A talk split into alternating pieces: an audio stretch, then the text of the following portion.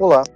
Hoje o podcast Energia para Sair da Crise vai falar sobre gás natural. Qual o impacto da pandemia nesse setor? O que o governo e o mercado têm feito? E como estão reagindo? Eu sou Felipe Soares, diretor técnico da Brace. Sejam bem-vindos.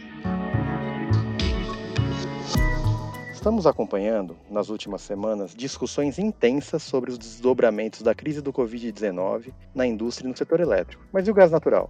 A Abraça explica para você a diferença entre o setor de energia elétrica e o setor de gás natural e quais são os principais riscos para o mercado de gás. Ah, só um lembrete importante: gás natural não é o gás de botijão. Estamos falando do gás usado principalmente para produzir energia ou em processos industriais. Para falar sobre o assunto, eu chamo o gerente de gás natural da Abrace, Adriano Lorenzon.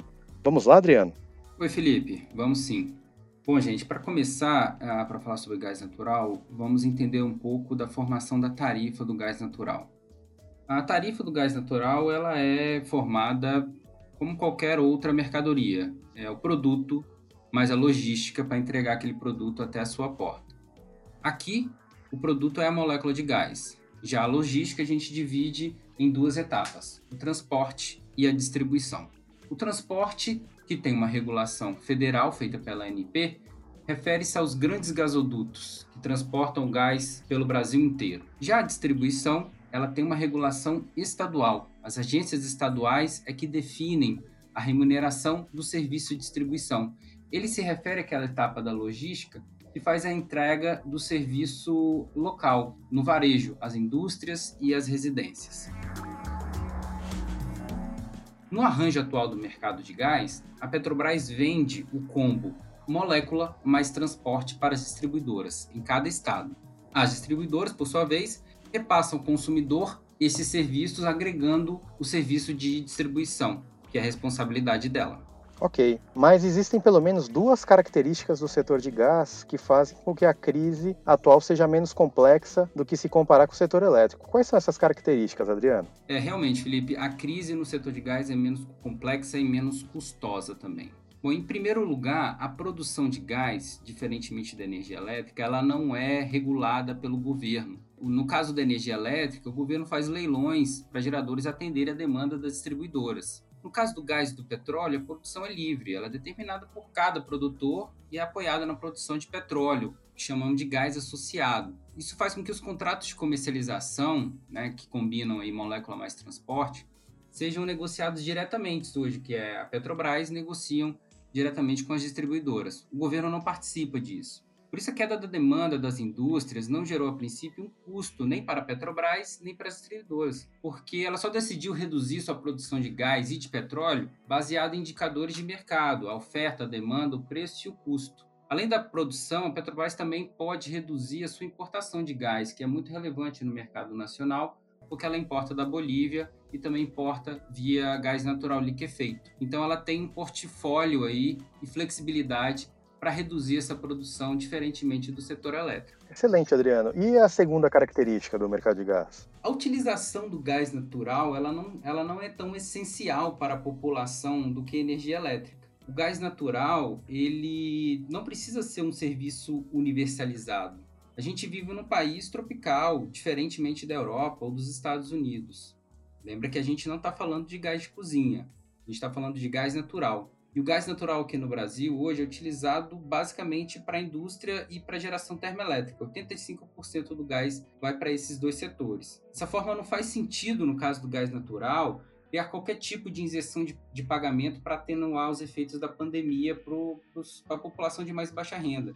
Nesse sentido, seria até mais eficaz se ele fizesse alguma política para o gás de cozinha, para o GLP, e não para o gás natural. Adriano, e qual o impacto na indústria, que é o principal foco do trabalho da Brás? Olha, é importante é, entender que logo no início da crise, ainda em março, a Petrobras reconheceu que isso era um evento de força maior. E ao fazer isso, ela, ela deixou de exigir das distribuidoras que elas pagassem os compromissos de retiradas mínimas. É, no mercado, a gente chama esses compromissos de take or pay, ou pegue ou pague, no caso da molécula, e ship or pay, ou entregue ou pague no caso do transporte. Então ela flexibilizou isso, reconhecendo que a gente estava num momento de, de força maior. É, em termos práticos, o que, que significa isso? Significa que as distribuidoras de gás elas não ficarão sobrecontratadas como os da energia elétrica. Ou seja, para o gás natural não faz sentido se falar em conta Covid para repassar para os consumidores. Isso quer dizer que não há risco para os consumidores? Não, há risco sim. Lembra que a gente, quando falou da formação da tarifa, a gente falou da molécula do transporte e da distribuição. Falta falar da distribuição.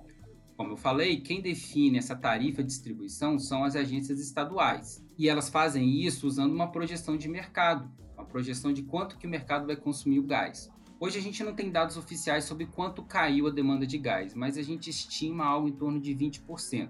Neste cenário, é possível que algumas distribuidoras peçam reequilíbrio nas tarifas, é o que chamamos de RTE, Revisão Tarifária Extraordinária. E o que a Brás está fazendo? A gente está agindo em duas frentes, Felipe. É, estamos conversando com os governos estaduais e com as próprias concessionárias.